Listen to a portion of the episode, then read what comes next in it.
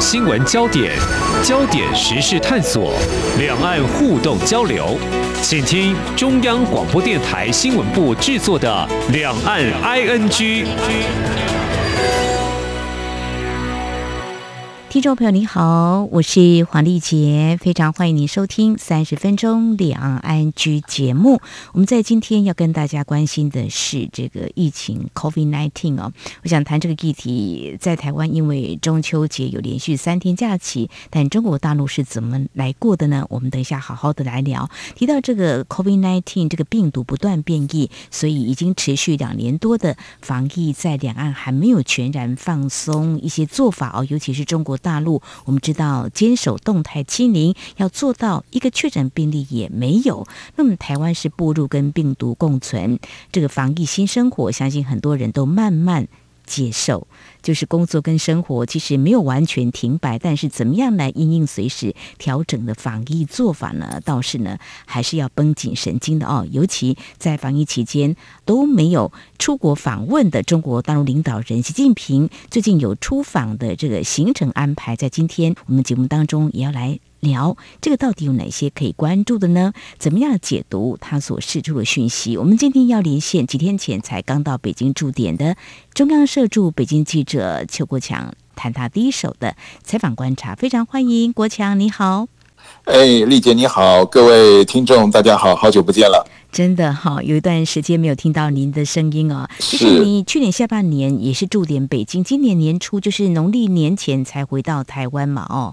嗯，对对对，都是在这疫情下往返两岸哦。嗯，目前北京的情况怎么样？你刚到北京，会觉得防疫有没有比较严格一点？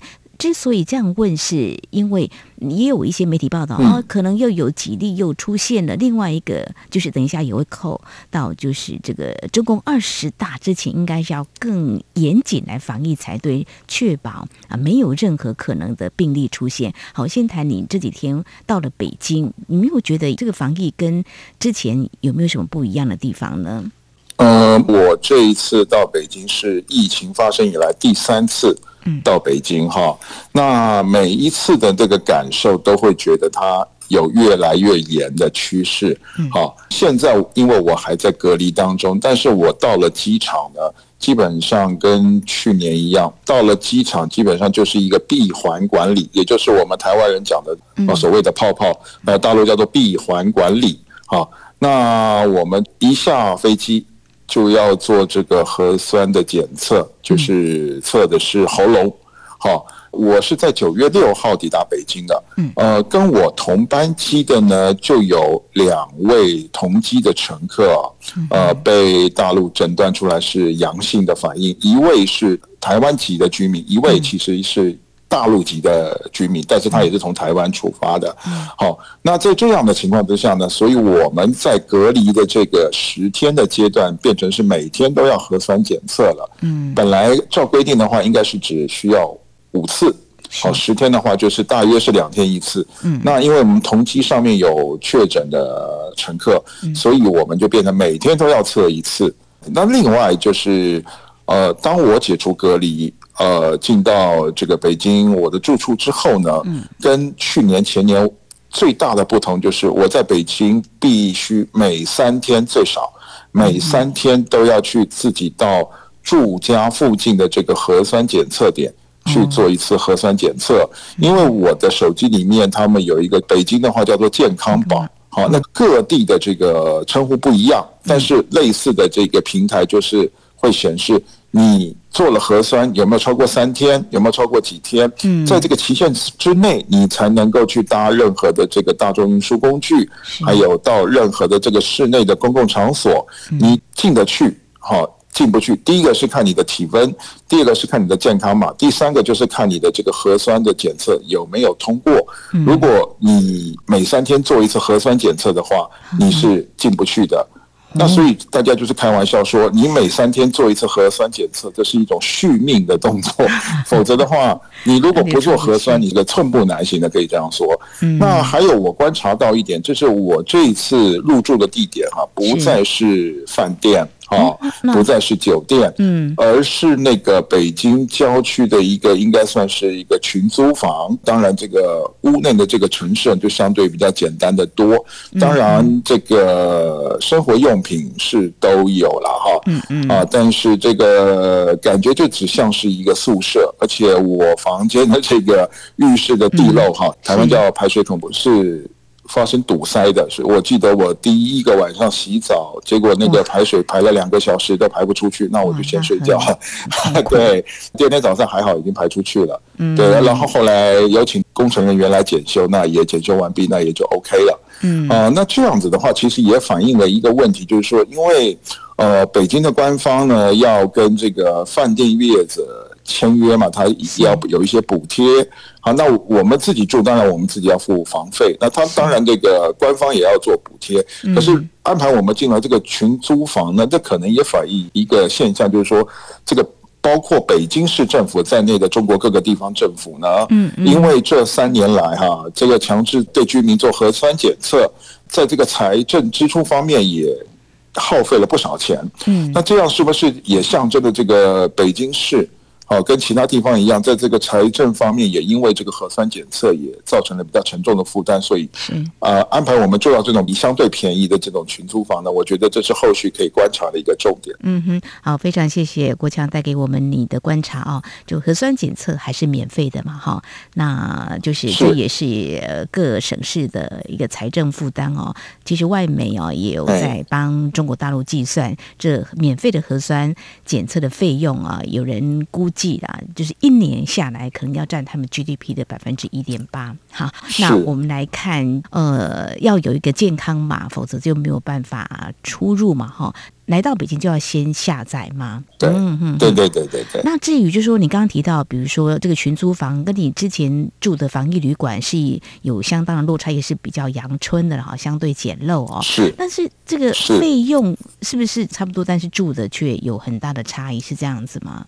呃，费用是相对比较便宜。呃，我记得我去年跟前年我住的那个饭店，每个人大概要付到将近人民币的六百块。呃，我记得二零二零年是大约是五百八左右，然后去年是六百，但是今年的话呢，大概只需要不到五百块钱，大概应该是四百八十块左右。嗯，对，因为它相对比较便宜嘛，因为它设施比较简单的原因。嗯，哼，被安排住哪里？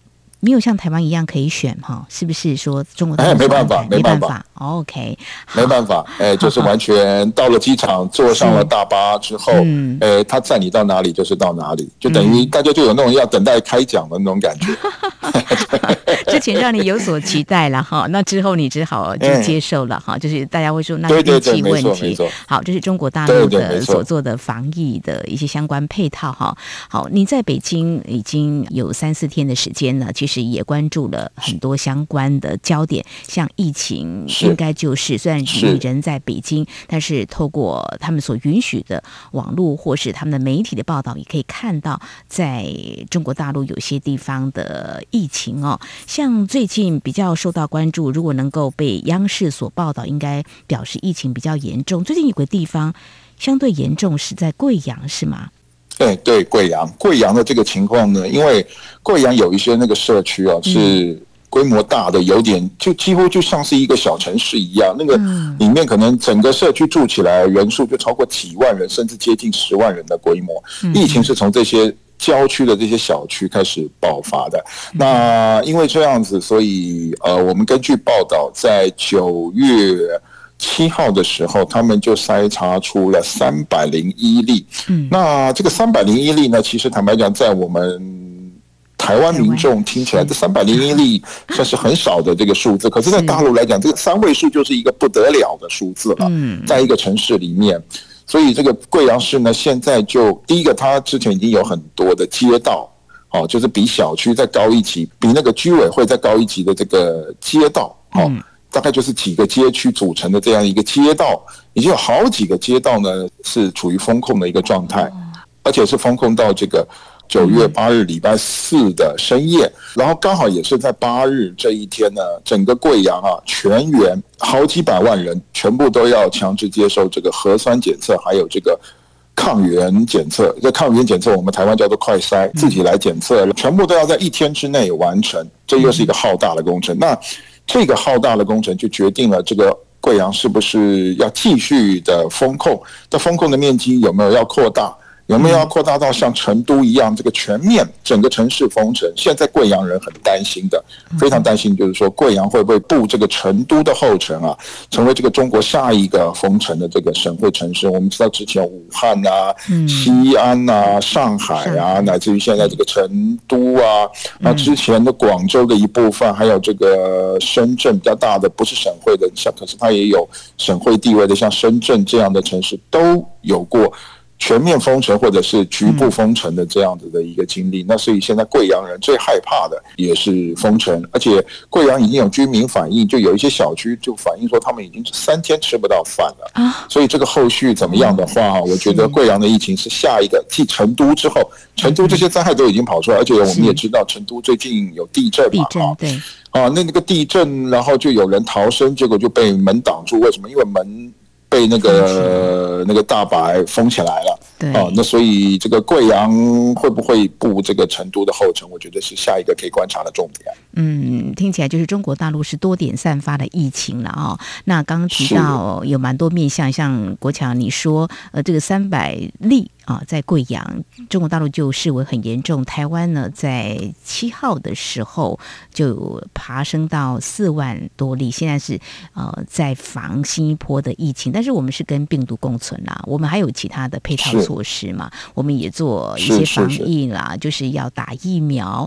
嗯，因为这一波欧米克戎都还是轻症跟无症状居多了，但是严防重症还是我们政府没有掉以轻心的，这点也是要让听众朋友可以。了解的哦，那所以在中国大陆有很多的地方的疫情，呃，他们只要一出现两位数字的话，大概就非常非常的紧张了哦。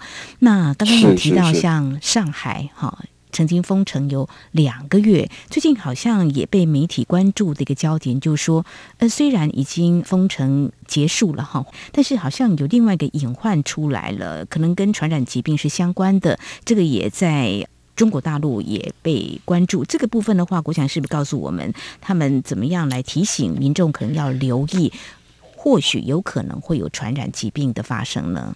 嗯，上海就是跑出来一个新闻啊，就大家乍看之下蛮有趣的，可是想一想又觉得也是蛮感叹的，就是鼠患，就老鼠哈、哦，那个就是上海的这个卫生单位就发现啊。本来每年的春天，因为春天是那个动物繁殖的季节，包括老鼠，嗯，所以每年的春天呢，就差不多三四月、四五月的时候，他们都会固定的各个社区都会去展开这个灭鼠的这个行动，嗯。可是呢，我们知道上海从三月下旬、四月开始呢就封城了。那在这样的情况之下呢，呃，这个灭鼠的行动就没有就停掉了，因为防疫优先嘛。好，结果最近呢，他们大概在八月的时候监测发现，每一个地区的这个老鼠这个密度比去年的同期明显的增加。嗯，那也就是说，你看到老鼠的机会比去年会多很多。嗯，那这个呢，就成为这个衍生灾害了。那你这个老鼠一变多的话呢，那这个卫生环境就会出现隐患。那在这样的情况之下呢，上海市就要求说要针对这个蚊虫、呃蚊子，还有这个老鼠，啊这两项生物呢，最近要展开大规模的扑杀，呃，然后还制定了一些方案，还有一些这个守则什么的。那我们就可以回想一件事情，就是说上海在这个封城这两个月的期间，其实产生了非常多的这个衍生性的灾害。那反映在人身上呢，就是健康受到影响。那有的人可能不急就医，很多这些年长的长者，他们就因为这样就走了，离开人世了。那有一些人呢，就产生了这个精神方面的问题啊，因为被关久了嘛，甚至呢也造成了这个夫妻失和，因为就每天腻在家里，可能把对方的缺点都看得很清楚，然后。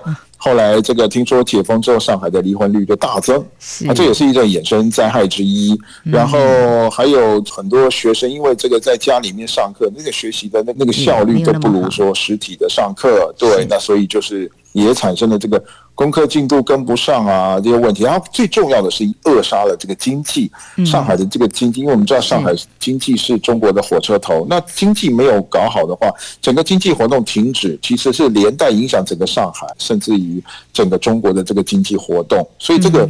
上海封城所产生的这个衍生性的灾害是蛮多，那这个鼠患呢，其实听起来是很小了，嗯，但是这个万一如果说爆发了跟这个老鼠有关的一些疫情的话，那我觉得这个可能也是很麻烦的事情。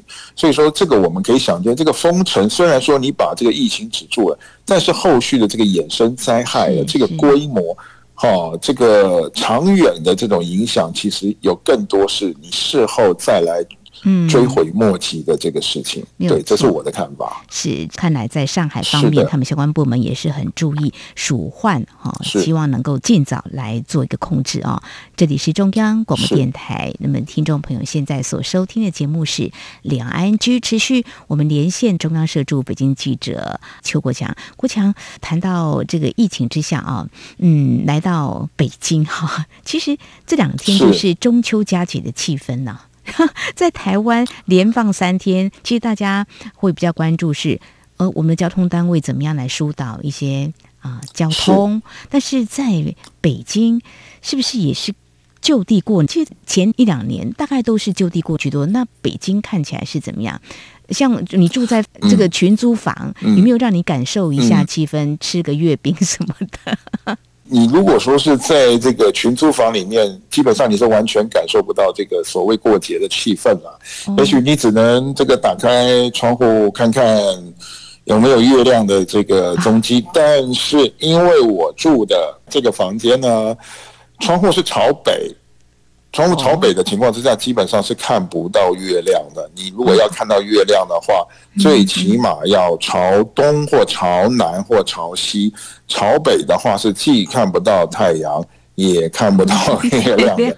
这一点是比较遗憾的一点哈。然后呢，这个至于说气氛的哈，是呃是这样子。那当然呢，我因为这个工作的关系呢，那当然是会收到一些采访单位送来，在大陆的采访单位送来的这个月饼。但是呢，我现在因为正在隔离，是，但他们送出来啊，我在这个隔离点，我是没有办法收月饼的，所以他可能只能把这些月饼放在我住的那个公寓的他们的那个柜台，请他们那边帮我来代管。因为月饼的话还不至于马上说坏掉，所以说等到我解除隔离的时候再去拿，基本上还可以吃，不会说过期什么的哈。当然也是比较遗憾一点，就是我被隔离这几天实在是没有办法吃到。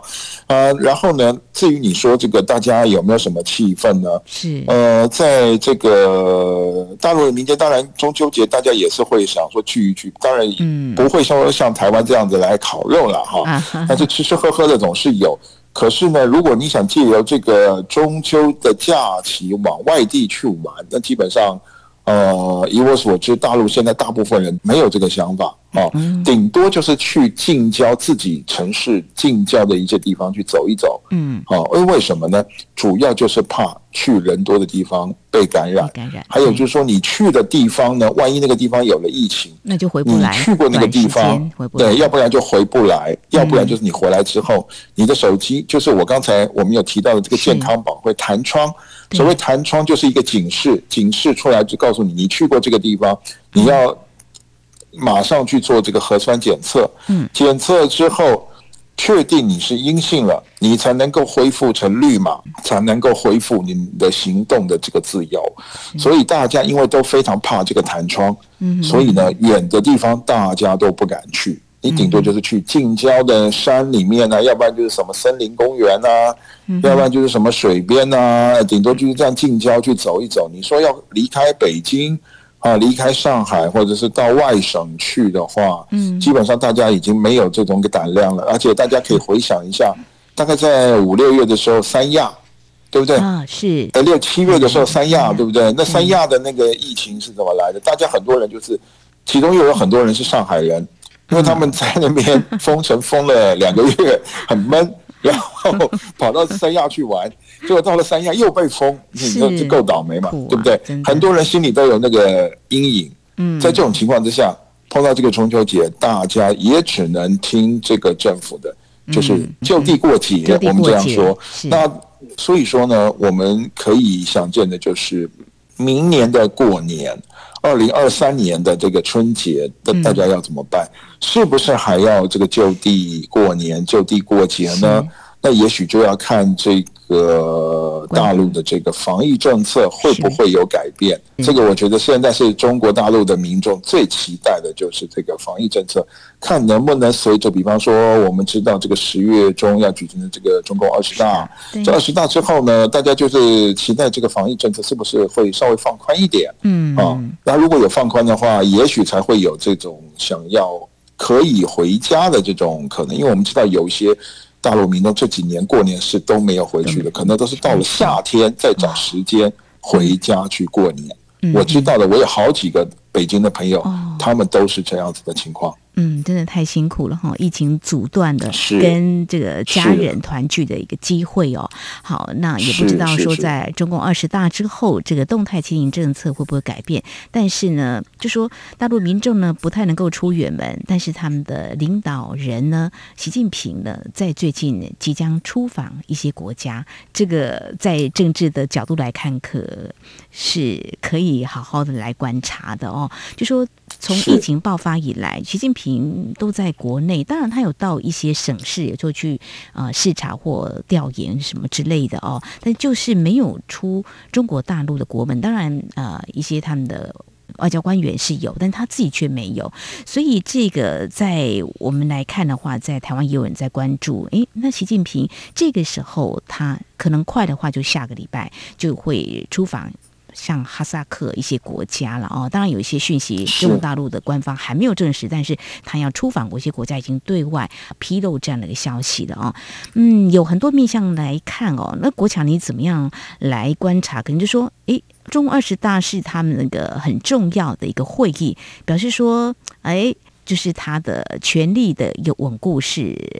没有问题了，所以他可以很放心的出访。另外一个说，有哪些国家跟他们互动是非得要这个时候去不可？还有就是说，疫情 OK 的吗？其实他出访，比方说，哎，我在中国大陆我控制的，嗯、呃，还算是非常好，所以他也可以呃对外来呃宣示这样的成效。国强，你怎么样来看呢？这个面向有好几个。地方可以来做观察。首先哈，呃，中国大陆这几年在国际上的处境是越来越孤立。嗯，主要就是因为当然是第一个，这个中国自己的它的一些强势作为，然后把美国为首的这些西方国家可以算是都得罪了。哈，那当然也有这个美洲贸易战开的头。哈，然后其他国家也慢慢领教到这个中国。带给他们的这种有形或无形的威胁，好，加上这个，我们也知道中国大陆对台湾的这种威胁是更明显的，这个存在在那个地方。嗯，那所以说，这当然就是跟他的国际处境有关。第二个，当然也是跟这个中国大陆的权力结构，就是你刚才讲的权力结构已经稳固了有关。这个习近平在中共二十大是百分之百可以连任的，这个是绝对没有问题的哈。那他当然在这个情况之下，他要出访。第一个当然也可以显示自己的这个权力已经稳固，也象征这个权力稳固，他才敢出国。好，那第三个呢？他在国际上，他也想要寻求其他方面的支援跟支持。那现在看起来，美国为首的这些西方国家，包括日本，他已经没有办法争取到支持，那他只能往另一个方向，也就是他背后的这个俄罗斯，嗯，还有这些中亚的这些国家来寻求支持。这一次他又要跟他习近平的这所谓好朋友普丁要见面了。那在这样的情况之下呢，普丁这个人现在在国际上是一个很大的争议人物。为什么？就是乌克兰的问题。因为我们都知道，普丁他发动了这个俄罗斯入侵乌克兰的这个战争。那中国其实在这个地方的立场是很尴尬的。哈，那中国一方面需要打破孤立。可是打破孤立，他到底要往哪个方向走？如果他跟这个普京走得太近，他就会惹到这个美国还有这些西方国家。嗯，那可是他如果他又跟这个美国想要说修好关系，看起来美国并不是那么急着想要跟习近平跟中国要修好关系，所以这个习近平自己他就陷入一个比较两难的局面。那在这个情况之下，我们可以看得出来，就是中国对他这一次想要访问这个中亚，参加这个上海合作组织的这个在乌兹别克举行的这个峰会，嗯，是非常低调的。哦，为什么呢？跟俄罗斯方面比起来是迥然不同的。俄罗斯反而是比较高调的，嗯，特别是他的总统普京啊，普京在七号的时候，礼拜二的时候，他在那个俄罗斯的海参崴参加一个经济论坛的时候，嗯，他公开的讲，他要跟这个日益重要的盟友习近平见面，嗯哼，然后他们俄罗斯驻中国的大使呢，同一天稍早，在这个北京的大使馆，他也是公开的对外媒讲。嗯哼，习近平下个礼拜要去见普京了，俄方连总统普京都已经出来证实了。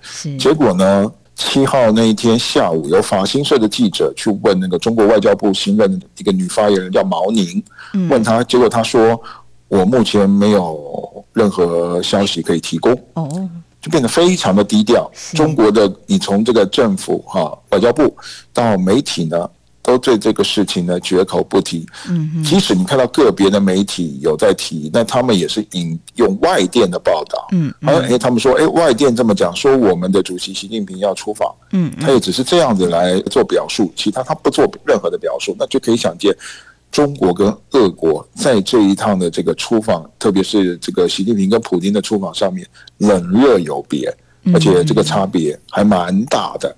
是，那么整体来看，就是说近年呢、啊，就中国大陆对外的关系似乎是陷入了这个孤立哦。那么习近平这个时候出访，自然有他的一些目的哦，当然也要去巩固一下他的对外的关系，扩大国际的影响力。那么有基于中西的关系恶化，还有中美关系也不睦，所以呢，目前他可以啊、呃、先着力点，或许就是在中亚国家。刚刚提到上合组织，就是中国大陆、俄罗斯跟其他四个中亚国家，就是哈萨克。乌兹别克、吉尔吉斯跟塔吉克在二零零一年创建的区域安全组织，我想呢，习近平的一个出访还有很多后续可以观察的焦点。我们在今天啊、特别请中央社驻北京记者邱国强带来你第一手的采访观察，同时也跟我们谈啊、在疫情之下呢，你在北京所感受到的，在这个防疫是特别严，还有掌握有关一些比较重要的省市的疫情的。的反弹的现况，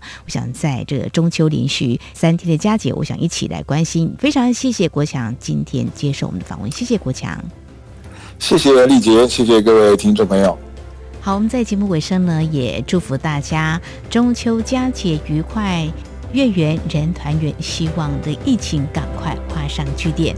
黄丽姐，感谢您的收听，祝福您，我们下次同一时间空中再会。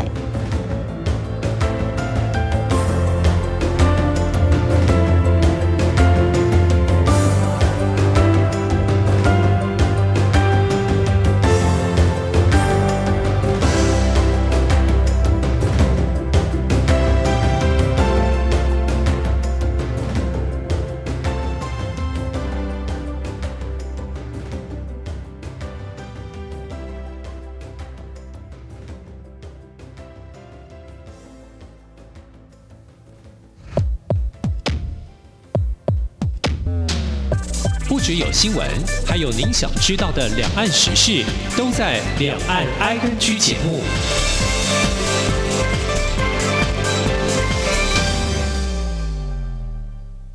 大家好，我是疾病管制署苏家斌医师。连假期间，提醒你持续配合各项防疫措施，不论在户外景点或室内场所，都要记得维持社交距离。如果无法保持社交距离，请务必佩戴口罩。也请大家共同配合场地的防疫措施，并注意手部卫生及咳嗽礼节。连假结束后，也要随时注意身体状况。如果出现身体不适，请佩戴医用口罩，尽速就医，勿搭乘大众运输工具。有政府，请安心。资讯由疾管署提供。